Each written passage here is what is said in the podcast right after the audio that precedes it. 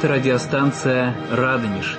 Православное вещание для России и соотечественников за рубежом.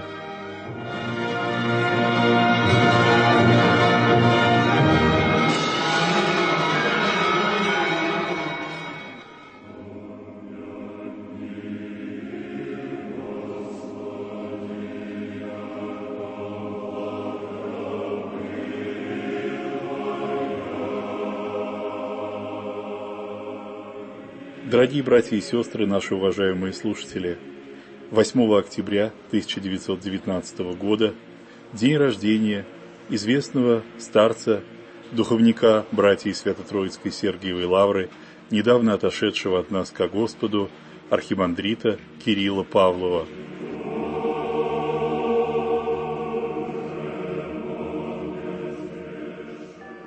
Приехали все в Новодевичий монастырь, и вот там у нас приехал человек 100. Он приехал в такой серой гимнастерке, военной, как похожей на немецкий китель такой. Сказать, что он был красивый, нет, то настоящий мужчина. Вот. А так он, глаза у него очень красивые. Голубые, голубые глаза.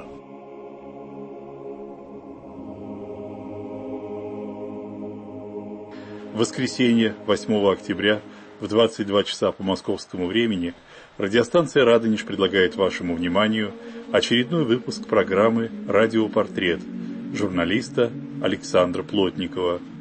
Этот выпуск продолжает серию передач, посвященных архимандриту Кириллу Павлову.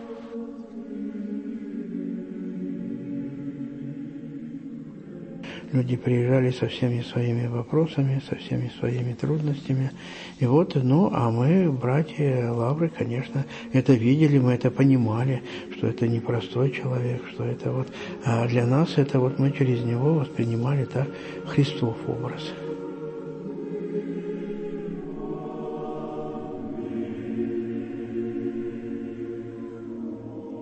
В передаче, которая прозвучит в воскресенье, 8 октября в 22 часа на волнах радио «Радонеж» вы узнаете о духовном пути архимандрита Кирилла Павлова.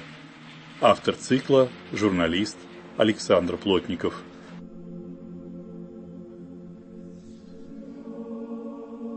Благоденственное и мирное житие, здравие спасение и во всем благое поспешение подашь, Господи, Богу рабом Твоим, смиренно мудрейшим, трудя, тру, тру, трудящимся,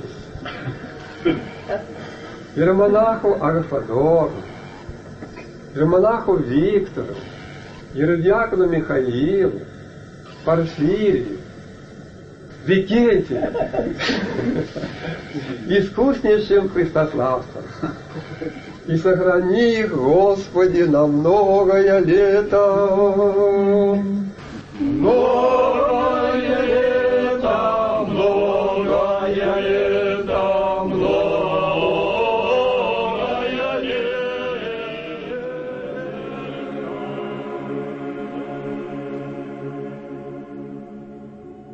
8 октября, воскресенье, в 22 часа по московскому времени.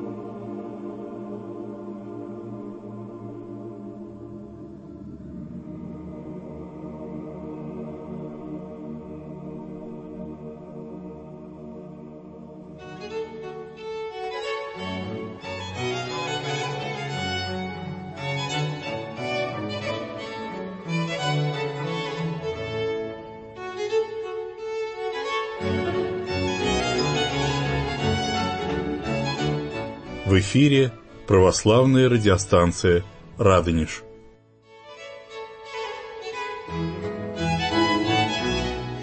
Круглосуточно диапазон УКВ 72,92 МГц.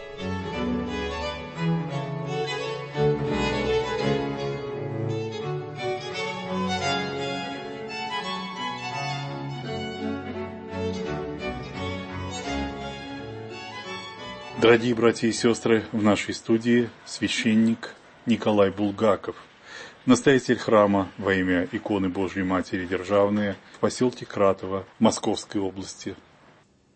Дорогие братья и сестры, 9 октября исполняется 90 лет со дня рождения митрополита Санкт-Петербургского и Ладожского Иоанна Снычева. Всего 90 лет – Владыка ушел от нас уже давно. 22 года назад будет вот день памяти его 2 ноября. Но, тем не менее, его наследие духовное очень важно для нас и остается для нас очень важным и современным. И этот день памяти его, этот его юбилей, он оставит перед вопросом, как мы обходимся с его духовным наследием, который оставил нам преснопамятный владыка с одной главной целью – соборного единения народа, одоления смуты и выхода России на свой, веками проверенный, Богом указанный исторический путь. Вот давайте вспомним, о чем писал владыка, поразмышляем об этом. Мне помнится, как при первой встрече с владыкой Иоанном Снычевым такие слова прямо сразу пришли на ум я реально ощутил его святость. Это было в самом начале 91 -го года в морозной Москве, в Чистом переулке, когда Владыка всего полгода как начал управлять тогда еще Ленинградской метрополией. Она вскоре стала Санкт-Петербургской. Этими словами вот ответил на допросе когда-то один из архиереев наших, когда его спросили, что он думает о патриархе Тихоне. И он сказал, я реально ощутил его святость. Потом Господь сподобил встречаться с удивительно доступным владыкой много раз по самым различным вопросам, но те слова остались до сих пор. И помнится это вот такое впечатление, что совсем не архиерей. Настолько он был прост, но именно поэтому, конечно, он и был особым архиереем, особым святителем нашей церкви, наших дней. День именин, день рождения митрополита Иоанна приходится на 9 октября – по новому стилю. В этот день отмечается в церкви представление апостола евангелиста Иоанна Богослова, апостола любви. А ныне еще празднуется также День памяти святителя Тихона, патриарха Московской и всей России, день его прославления э, в 89 году. Конечно, это не случайно. В житии трех этих святых есть общее и очень важное. Апостол Иоанн, как мы знаем, единственный из учеников Господа, остался при его кресте – когда остальные разбежались под угрозой видимых обстоятельств. Также и патриарх Тихон, когда Россия возошла на свою Голгофу, когда обновленцы оставили правду церковную, пошли на компромисс с безбожной властью, остался верным Святой Церкви, народу Божию, хотя внешние обстоятельства выглядели и тут не менее могущественно. На суде святитель Тихон так и говорил, когда его спрашивали, подчиняется ли он советским законам. Да, поскольку они не противоречат канонам церкви. Также митрополит Санкт-Петербургский и Ладожский Иоанн в нынешнее смутное революционное время, 90-е годы, не поддался всесильным будто бы внешним обстоятельствам, но мужественно возвещал народу правду Божию. Хотя, надо сказать, возражая излишне ревностным и нетерпеливым борцам за правду, и свидетель Тихон, и владыка Иоанн всегда поступали мудро. Когда было нужно для пользы церкви, для пользы страны, одни благоразумно молчали до времени, шли на бескорыстный компромисс со властями, как поступал и сам Господь. Они были великими молитвенниками, и Господь открывал им свою волю, а за Богом всегда остается последнее слово. Главный труд митрополита Иоанна называется «Русская симфония». Книга эта Русская православная правда отечественной истории. ее могучее осмысление глазами веры. Книга, направленная прямо в сегодняшний день нашей страны. Это наше богатство, вооружающее нынешнее поколение пониманием сути исторического пути нашей Родины, указанного ей Богом. Непобедимое оружие в борьбе со всеми фальсификаторами русской истории.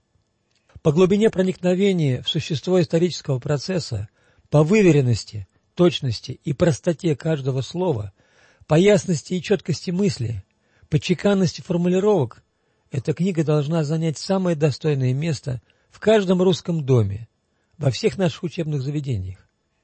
Это просто клад для наших воскресных школ, для педагогов, воспитателей и родителей, которые ставят свои задачи воспитание верующих патриотов Родины, понимающих и уважающих самобытность ее православной судьбы, ее высокую неповторимость в мировой истории.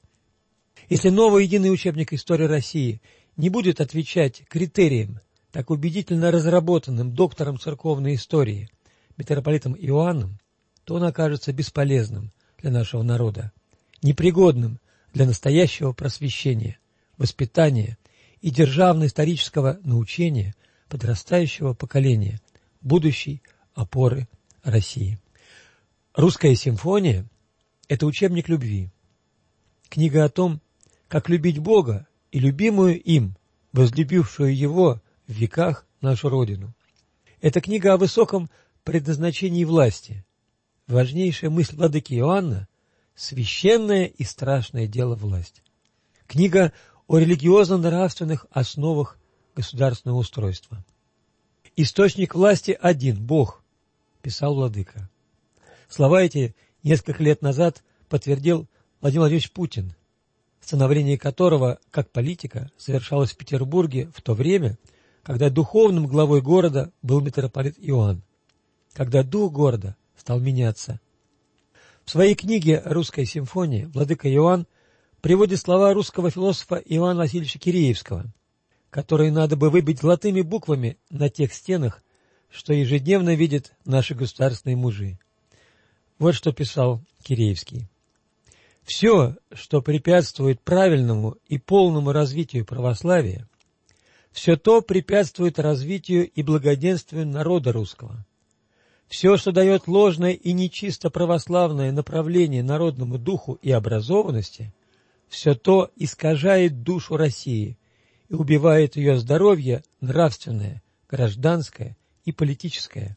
Поэтому, чем более будут проникаться духом православия государственность России и ее правительство, тем здоровее будет развитие народное, тем благополучнее народ и тем крепче его правительство, и вместе с тем оно будет благоустроеннее, ибо благоустройство правительственное возможно только в духе народных убеждений.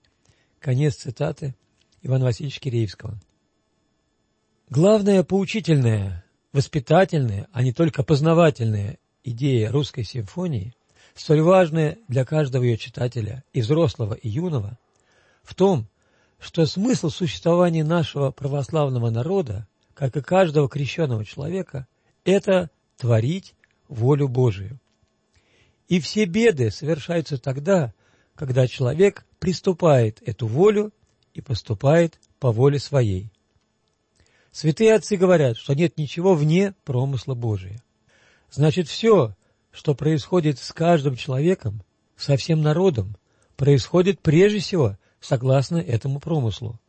Главная причина исторических событий – не прихоть отдельных личностей, не черты их характера, не их намерения, ни экономические интересы, ни случайное стечение обстоятельств, хотя все это тоже происходит в истории. Но подлинно научный взгляд на события должен видеть в основе происходящего промысл Божий, который до конца нам, людям, непостижим. Но Господь по своей любви к нам открывает нам то, что нам полезно знать, якоже Мажаху. И, соответственно, наука-история если она стремится достоверно отразить прошлую жизнь и тем более осмыслить ее, призвана прежде всего всматриваться в действие промысла Божия в жизни людей, стремиться понять, что нам хотел сказать Господь теми событиями, которые происходили по Его воле или по Его попущению. В чем состоит тот божественный урок для нас, который мы можем извлечь из жизни. В высшем смысле историк – это толкователь того смысла событий, который вложил в них Бог. Таково, видимо, главное предназначение науки истории. Иначе зачем она нужна? Особенно хорошо это видно в истории нашего народа, ибо он избран промыслом Божиим хранить истинную веру, жить по ней и возвещать другим народам правду Божию. А еще, может быть, идти на жертвы ради других, то есть идти за Христом, вземши крест свой, как сказал Господь. Жертвенность важнейшая в судьбе, в характере нашего народа. Главный закон русской истории хорошо виден во всех ее событиях. Когда мы отступали от Бога, нас постигали беды и катастрофы. Когда каялись, молились, возвращались к Богу, Господь одаривал нас своими милостями. Во всех русских смутах с болью сердца владыка Иоанн видел закономерное возмездие за нарушение Божьих законов. В самом деле, писал он, ведь нам не кажется странным, например, что невозможно безнаказанно нарушить законы физические, законы бытия материального мира. Никому не придет в голову, скажем, выходить из дома через окно десятого этажа. Закон всемирного тяготения своим естественным действием накажет такого безумца. Но помимо мира материального существует и мир духовный, невидимый, законы которого ничуть не менее определенны и категоричны, чем те, что управляют движением материи. Это неудивительно, ибо Творец и основоположник законов и тех, и других один и тот же, сказавший «Аз есим, и несть Бог разве мне?» Конец цитаты владыки Иоанна Снычева. Труд владыки Иоанна, русская симфония, этим прежде всего и отличается от работ других историков. Он опирается на камень веры. И потому он дает принципиально иную картину русской истории, чем многие другие исследователи прошлого. Однако же совершенно родственную всему историческому бытию нашей Родины, Святой Руси. Книга владыки Иоанна – это не только учебник русской истории, это и учебник для историков. Как подходить к событиям прошлого с тем, чтобы стали ясны и главные причины, а не довольствоваться поверхностными схемами.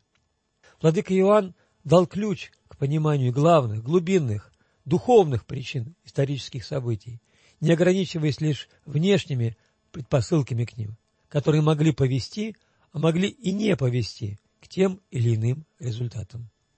Об устоявшейся и доминирующей ныне концепции истории России он писал «В близорукости современных историков нет, впрочем, ничего удивительного.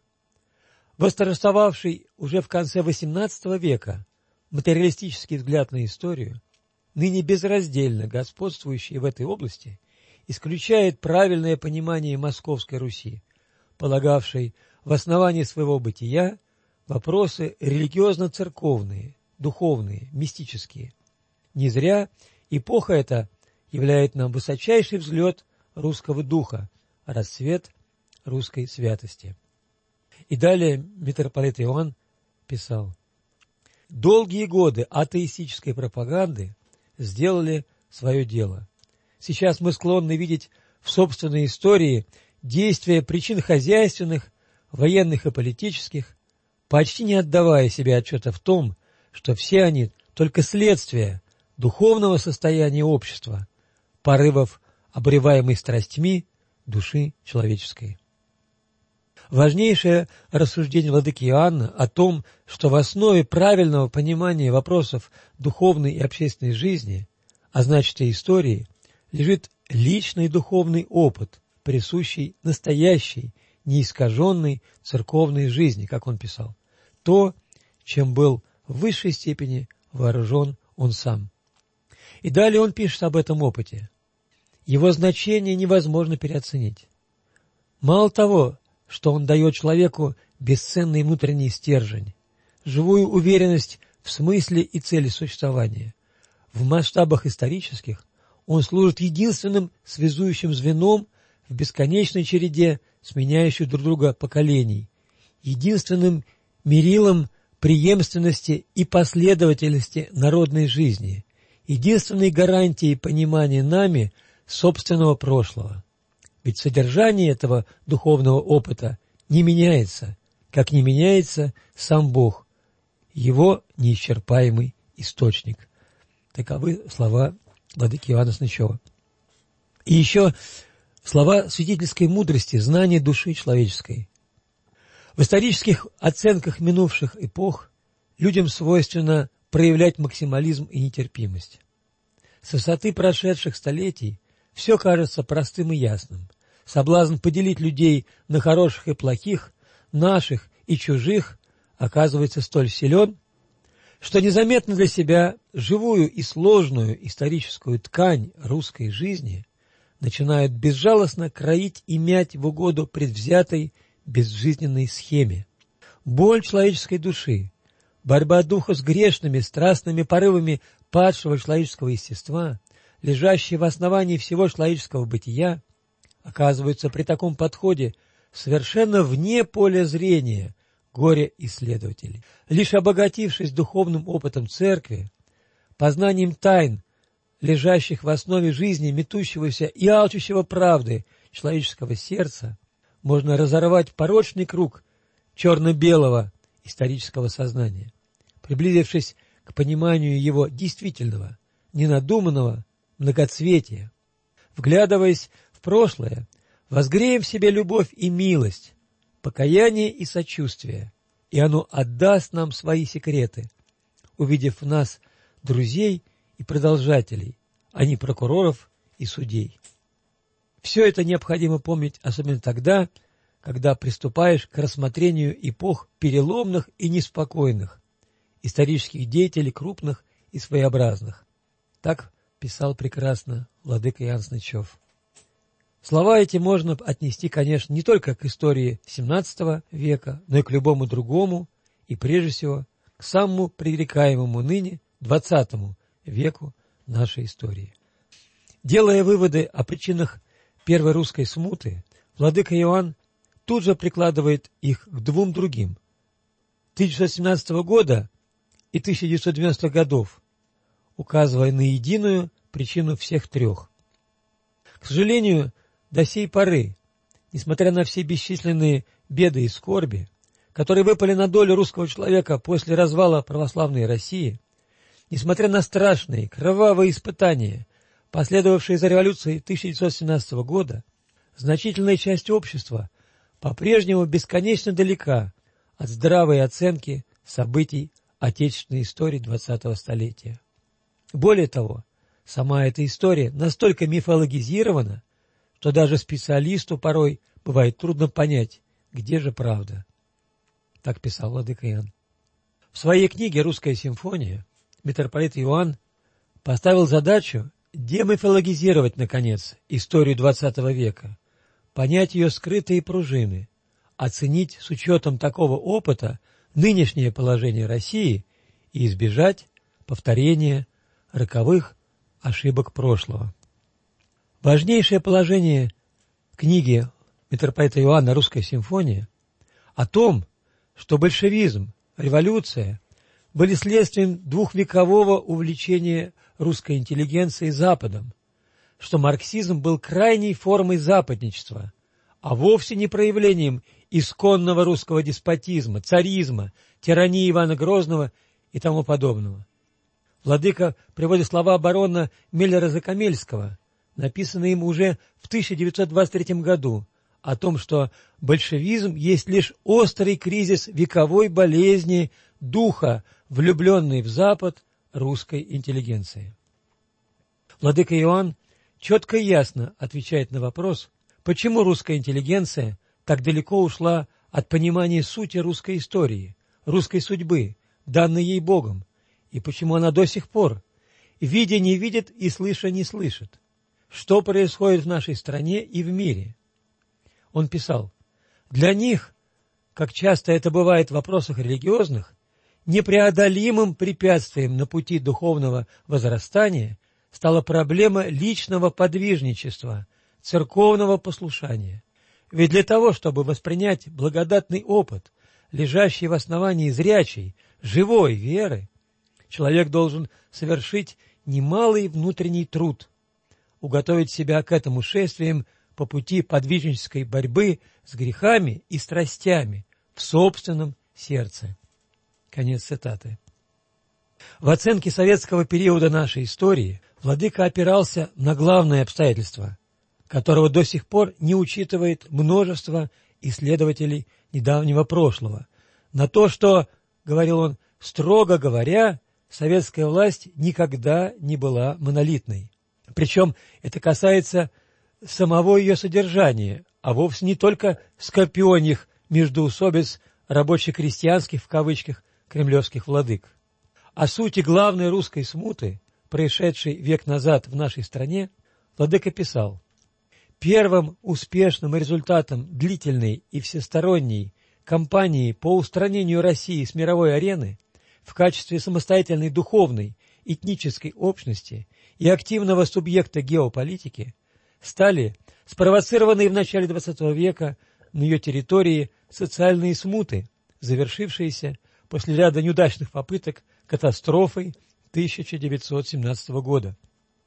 Исторически сложившуюся традиционную русскую православную государственность удалось разрушить.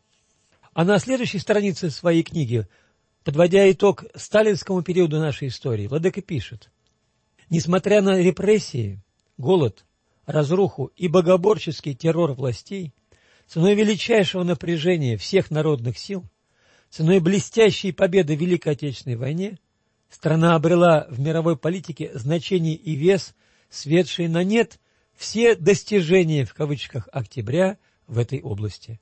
Возникла реальная возможность постепенного перерождения Советского Союза в духе российских национальных интересов с перспективой эволюционного возвращения страны на путь ее естественного исторического развития. Конец цитаты. Можно замечать, как многое в личностях, в судьбах, в исторической роли царя Ивана Грозного, и руководитель нашей страны совпадает. Некоторые слова владыки Иоанна о грозном царе можно, пожалуй, прямо отнести к тому, кто своей властью сохранил собор Василия Блаженного на Красной площади в XX веке. Владыка писал, «Высокий дух и воцерковленное мироощущение царя оказалось не по зубам, а суетившимся историкам, плотной завесой тайны, опутав внутреннюю жизнь Иоанна IV от нескромных и предвзятых взглядов. Или такие горькие слова Иоанна Грозного, которые владыка приводит дважды для нашего разумения, что это воистину так. «Ждал я, кто бы поскорбел со мной, и не явилось никого. Утешающих я не нашел. Заплатили мне злом за добро, ненавистью за любовь». Однако, в отличие от историков, народ верно понял своего царя и свято чтил его память, писал Владыка. Также и слова митрополита Иоанна об отношении историков к царю Борису Годунову можно перенести на отношение новых историков к новым деятелям нашей истории. Владыка писал, как и в случае с Иоанном Грозным, Карамзин, а вслед за ним и большинство историков более позднего времени, никак не желает допустить мысли о благонамеренности Годунова. И далее. Настойчивые попытки многих исследователей найти в характере Бориса одну из причин обрушившихся на Россию бед объясняются довольно просто. Не умея или не желая вникнуть в духовную подоплеку событий, историки искали виноватого. Перенося на пространство истории свой ежедневный бытовой опыт, они стремились найти того, кто все испортил, ибо это давало разуму, лишенному веры, иллюзию обретенной истины. Возможно, эти мотивы не всегда были осознаны и не у всех одинаково сильны, но они просто неизбежны для современного рационалистического подхода к познанию истории. Так писал митрополит Иоанн Санкт-Петербургский, Ладожский, Снычев. Говоря о влиянии на наше общество западнических идей, основной из которых является идея прогресса, связанная, добавим, с тоталитарно навязываемой до сих пор нашим детям фантастической гипотезой Дарвина, Владыка с горечью восклицает «Воистину смешно и одновременно печально наблюдать, сколь неразнообразны приверженцы подобных идей. Вот уже два столетия прошло, а песня все та же, о передовом, в кавычках, Западе и отсталой, в кавычках, России. Господи, и когда-то мы одумаемся, восклицал владыка Иоанн. Он смотрел на перипетии русской судьбы с любовью, со вниманием и сочувствием. Он не отбрасывал их брезгливо, не разобравшись, что к чему. Они ему были вовсе не чужие, и потому история Отечества открывалась ему в истинном свете.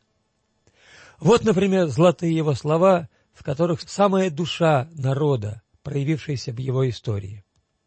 Историки неоднократно сетовали на загадочность и даже на великую загадочность опричнины. Между тем, ничего загадочного в ней нет, если рассматривать опричнину в свете веками складывавшихся на Руси отношений народа и власти, общества и царя. Эти неправовые отношения, основывавшиеся на разделении обязанностей, свойственных скорее семейному, чем государственному быту, наложили отпечаток на весь строй русской жизни. Так русское сословное деление, например, имело в своем основании мысль об особенном служении каждого сословия. Сословные обязанности мыслились как религиозные, а сами сословия как разные формы общего для всех христианского дела – спасения души. И царь Иоанн IV все силы отдал тому, чтобы настроить этот сословный организм Руси, как настраивают музыкальный инструмент по камертону православного вероучения. Орудием, послужившим для этой нелегкой работы, стала опричнина. Глядя на нее так, все можно понять и объяснить. Вот что действительно невозможно, так это понимание действий Иоанна IV, в том числе и опричнины, с точки зрения примитивно-утилитарной, во всем видящей лишь интересы, выгоду, соотношение сил, странным образом сочетая это с приверженностью объективным историческим закономерностям. Конец цитаты. В другом месте своей книги «Русская симфония» Владыка Иоанн писал «Пристрастные критики механизмов русской соборности постоянно забывают о самобытной исключительности российской истории, о неповторимом пути становления русского государства, которому сплошь и рядом приходилось решать задачи, значительно отличавшиеся от тех, что стояли перед его западноевропейскими соседями. Будучи огромной евразиатской державой, Россия, заключая в себе многоцветие различных национальных культур и одновременно являясь главной хранительницей святынь православной церковности, не могла позволить себе западного плюрализма, грозившего ей ужасами неминуемого распада.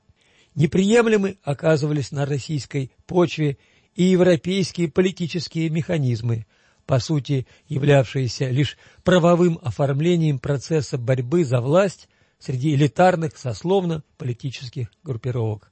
Напротив, всенародное мировоззренческое единство, необходимость прочного единения власти с народом, общенациональное сплочение в деле державного строительства стали для России первостепенными условиями ее выживания среди враждебных и иноверческих соседей в суровых условиях многочисленных внешних и внутренних угроз.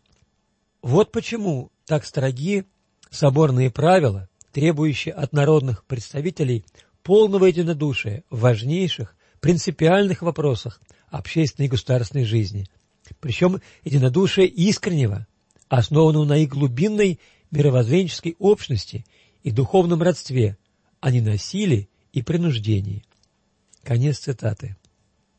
Давая оценку тому наследию, которое оставил XVIII век веку XIX, митрополит Иоанн писал «Судорожная эпоха Петра, разметавшая русскую старину в погоне за европейскими новшествами, сменилась господством череды временщиков, мало любивших Россию и еще меньше понимавших неповторимые особенности ее характера и мировоззрения.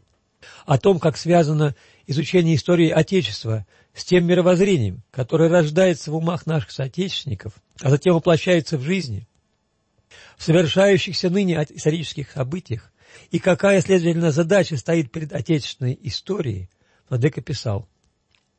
Русские историки, а вслед за ними и политики, последних двух столетий так и не сумели подняться до осознания меры высочайшей ответственности своего служения. Их труды, увы, становились источником заблуждений для сотен тысяч и миллионов россиян, терявших понимание высшего смысла существования России и, соответственно, духовный иммунитет против разрушительных социальных теорий и чуждых ценностей богоборчества, ценностей в кавычках, русофобии и воинствующего индивидуализма. Поврежденный безверием взгляд на русское прошлое, концентрируясь на зле и не умея правильно объяснить себе его происхождение и природу, привел в конце концов к воплощению этого концентрированного зла в реальной российской действительности XX столетия. Теперь мы должны переломить сии пагубные тенденции нашей жизни. Необходимым этапом на этом пути станет возврат отечественной истории, ее священного смысла, ее нравственного величия и естественной духовной полноты. Конец цитаты владыки Иоанна Снычева. Какое-то не такое мировоззрение учения владыки Иоанна, какое-то несовременное, не общепринятое, даже и в церковном мире. Но соборная клятва 1613 года, которая и вывела наш народ четыре века назад из смуты, то есть была угодна Богу, которую наш народ потом забыл, который пренебрег в 1917 году, и потому страна была вержена в новую еще большую смуту, последствия которой не изжиты до сих пор, от которой мы так и не освободились еще, не оправились, не говорят ли о том, что верность той клятве – единственная верная мера для оценки исторических событий прошлого, а главное – для понимания целей сегодняшних и завтрашних. Так и писал старец-митрополит. Не под этими ли клятвами ходим мы и до сей поры, люди русские? Уже ли водовороты страшной смуты двадцатого века – не заставят нас оглянуться на века минувшие, дабы усвоить их уроки. Дай нам, Бог, силы и разума, веру и жажду истины и праведности, которые не раз помогали уже предкам нашим выходить из самых затруднительных положений.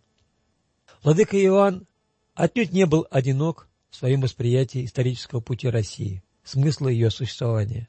Напротив, он приводит множество суждений русских мыслителей прошлого и даже искренние впечатления иностранцев в подтверждение своих выводов. В основе его труда глубокое осмысление выработанных доселе концепций отечественной истории. Труд его вобрал в себя самые точные прозрения русской исторической мысли. Уже говоря о поучении Владимира Мономаха, он с восхищением и горечью пишет.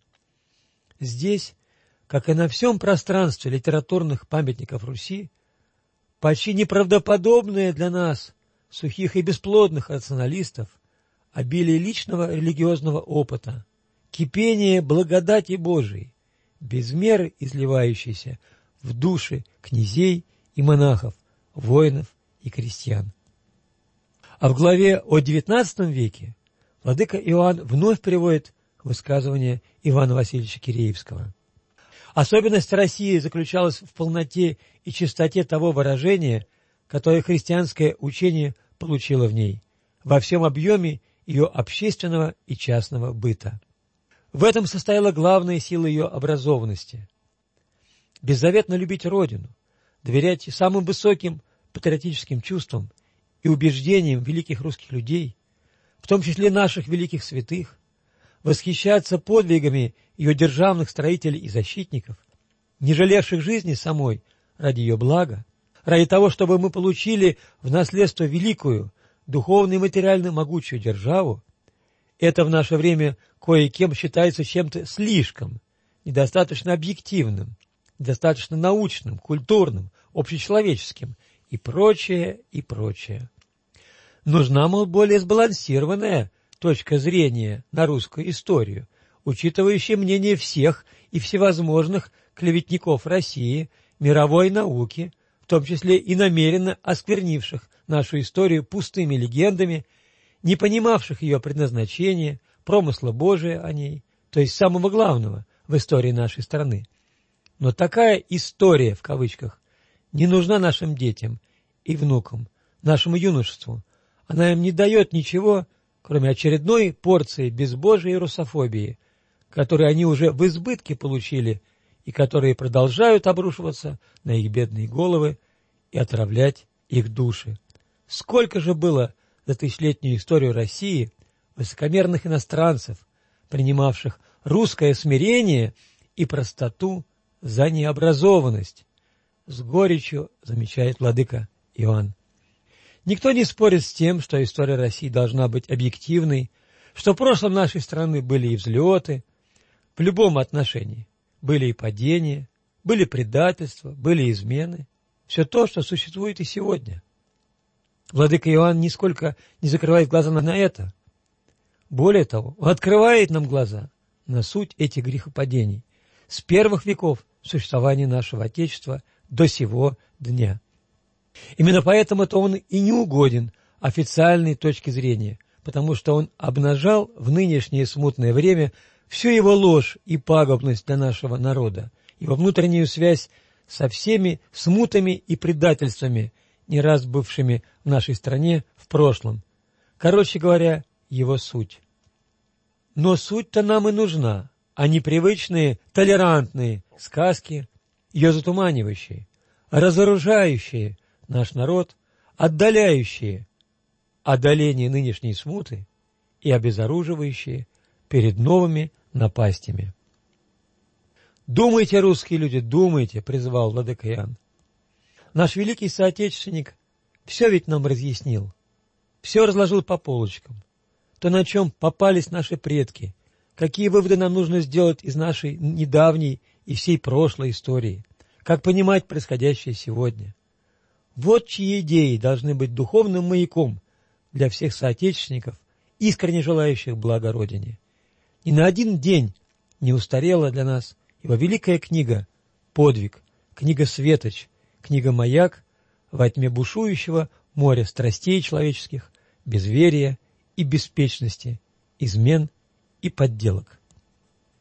Оружие против правды, как мы знаем, клевета. Клеветы сподобился и митрополит Иоанн. Придумали, будто бы его книги он писал не сам. А кто? Где он тогда, их настоящий автор? Он что, ничего больше, кроме книг, изданных якобы лишь под именем владыки, не писал? Где же его труды, написанные до этого или после кончины владыки, вышедшие еще под его собственным именем, равные тем, что вышли под именем митрополита? Что-то не видно таких трудов. Никто так больше не писал и не пишет. Владыка изложил свое понимание русской истории своим неповторимым языком, что говорит о его глубоко личном ее переосмыслении, свободном от чьих-либо подсказок и влияний. Какие-то мысли, которые он высказывал в разговоре, встречались потом и в его статьях. Это только его голос, его мощная мысль, его несокрушимая вера, его безграничная любовь к Богу и к России, его глубоко выстраданные, вымоленные им выводы о том, что является подлинным благом для бесконечно близкого и любимого им народа, за который он душу свою положил. Да, это писал не он, по сути. Сам Господь, Дух Святый, открывал ему это ясное видение народной судьбы. Там, где некоторым судьям русской истории, глубин народного духа, подлинной красоты народного характера не видится ровно ничего, либо мерещатся мрачные призраки, любящий взор владыки различал высокую суть и высокое значение подлинной народной жизни и Богом данной народной судьбы.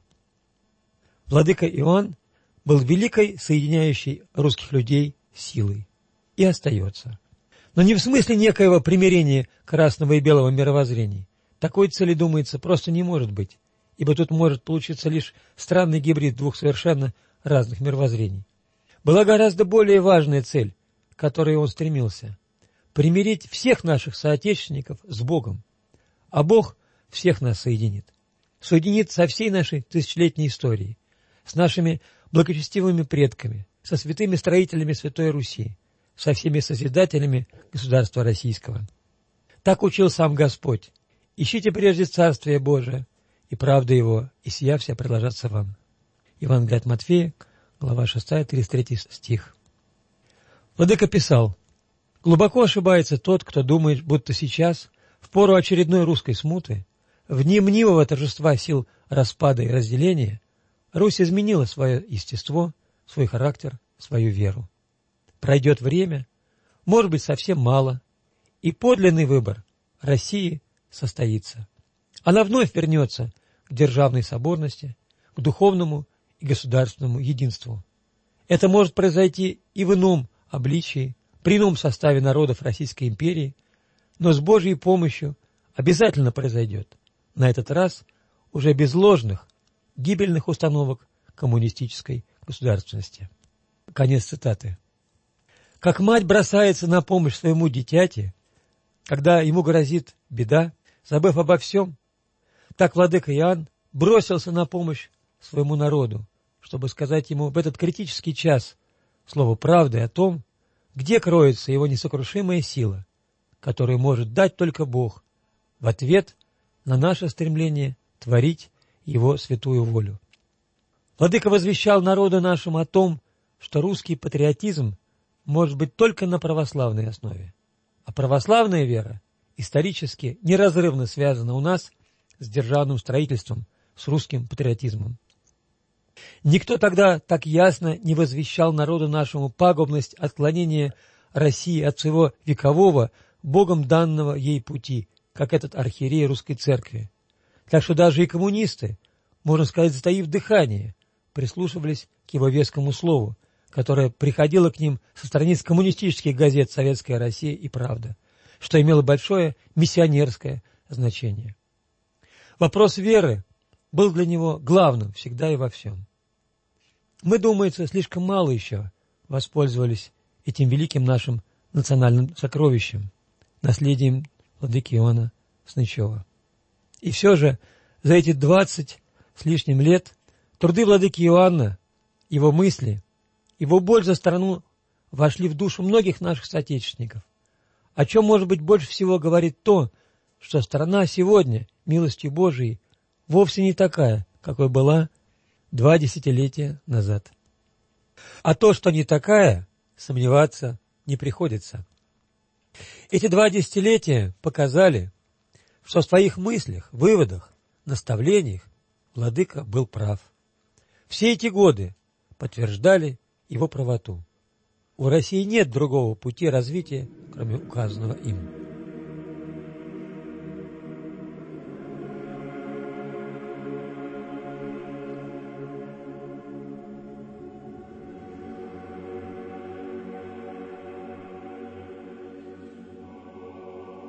Девятого октября, в день памяти владыки Иоанна, в день его именин, в день его рождения, мы отслужим божественную литургию в нашем державном храме в пределе всех русских святых, явленных и неявленных, прославленных и непрославленных, с верой, что этот предел посвящен и владыке Иоанну, одному из великих подвижников Святой Руси, поставленному Господом на свечнике в один из самых трагических моментов ее великой истории. Вечная ему и благодарная память.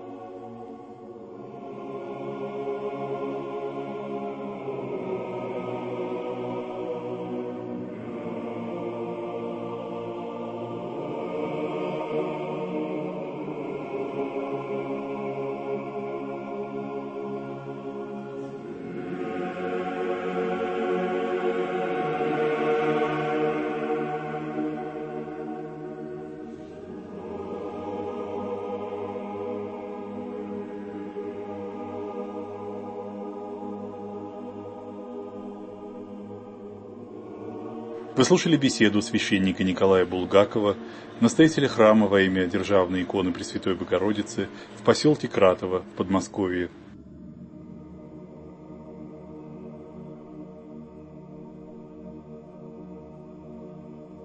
В завершении сегодняшней передачи нам хотелось бы включить некоторые фрагменты звукового архива митрополита Иоанна Снычева и предложить вашему вниманию одну из бесед владыки митрополита Иоанна, обращенную к его духовным чадам.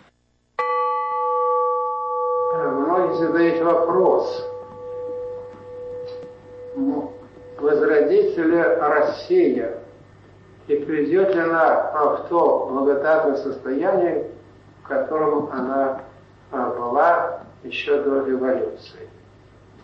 Почему задается этот вопрос? Потому что кругом мы наблюдаем разорение, разрушение, и не только, как говорится, внешне, но и внутренне сам. Да, вот притча о блудном сыне, которая читалась в прошедшее воскресенье, конечно, оно фактически, хотя и сказано о личности, о личности, которая погрешила и удалилась из отеческого дома и впала вот в такое печальное состояние. Фактически наше Отечество тоже в целом пришло в такое состояние, печальное состояние, когда при богатствах наших, при том что изобилии, которое мы имеем, и все-таки мы находимся в бедствии, в глубоком бедствии. Когда кажется, на столе все есть, а взять нельзя.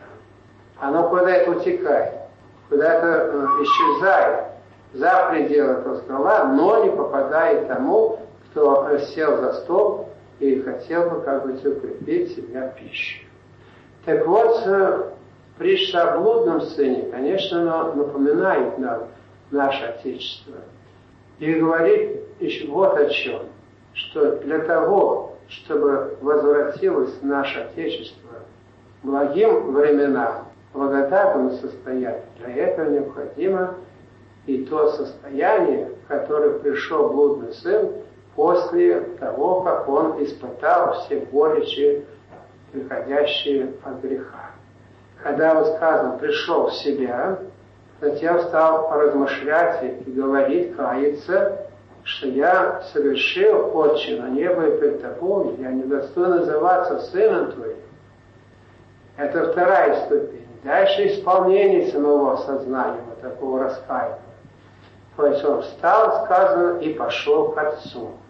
То есть уже совершилась внутренняя полная, э, полная решимость покаяться, не возвращаться уже к греху. Вот таким, э, такой путь необходим, конечно, и для русской и души, для нашего русского Отечества. Необходимо глубокое внутреннее раскаяние. Не просто сказать словами, что да, мы совершили, что вот мы в прошлом за эти 70 лет делали то-то, то-то, то-то. А нужно, кроме того, отрицания, нужно еще и положительное. Иначе поможет получиться так, как, получ... как сказано в Евангелии, что когда бес выйдет из человека, он ходит, скажем, по безводным местам и, не находя себе покой, возвращается. И видит, что человек, сердце человека не занят, сердце человеческое не занят, вымесено.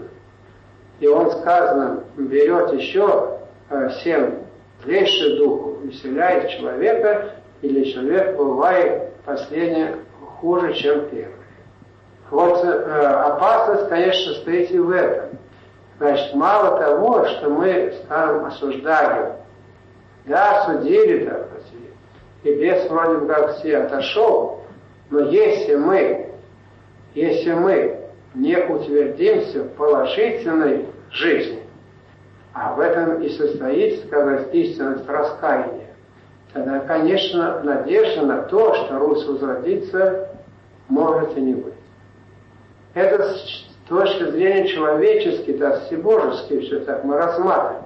Конечно, нужно покаяние, нужно обновление, внутреннее обновление. Ну, так, скажем, э, в теле человека появляется какая-то болячка, ее нужно изнутри лечить. Вылечить так, чтобы тело оно получило снова свою жизненную функцию и вытеснило из недр своих вот эту болячку. Тогда все пойдет как нормально.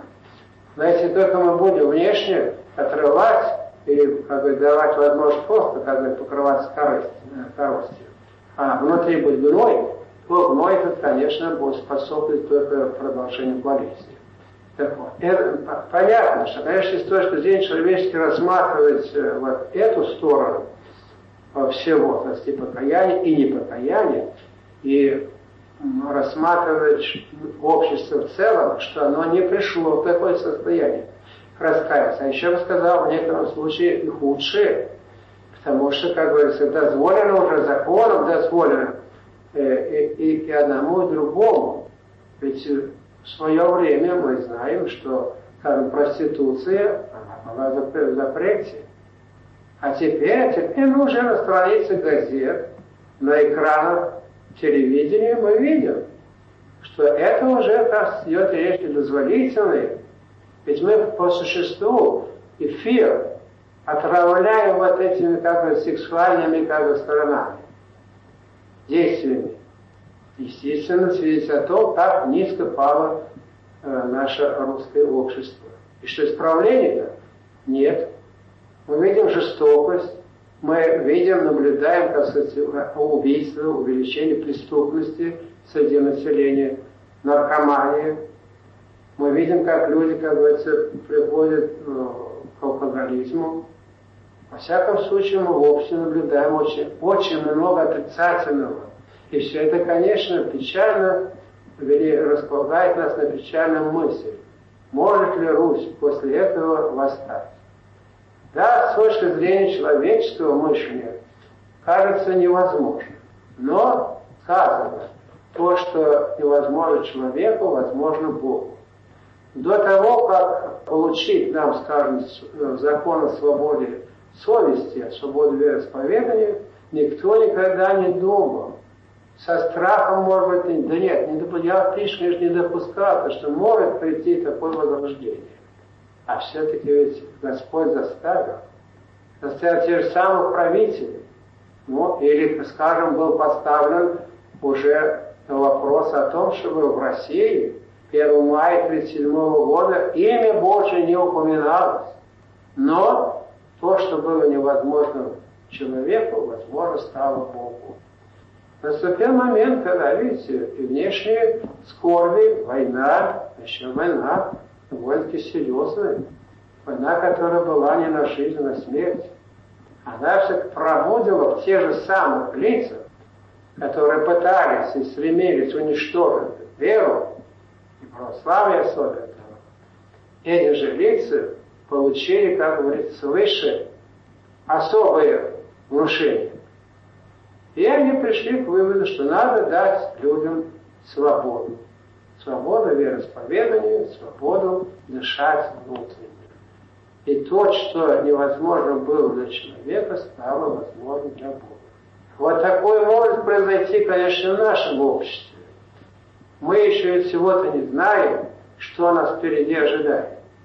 Мы не знаем, э, какие способы э, помысл Божий приготовил для нашего русского человека и вообще для человека. Мы не знаем. Мы еще живем настоящим. Но может случиться так, какие-то особые события, которые в мир все может, говорится, сделать по-иному. И то, что в чем мы сомневались, а то делается реальностью. Может наступить настоящее возрождение русского человека и человека, который очень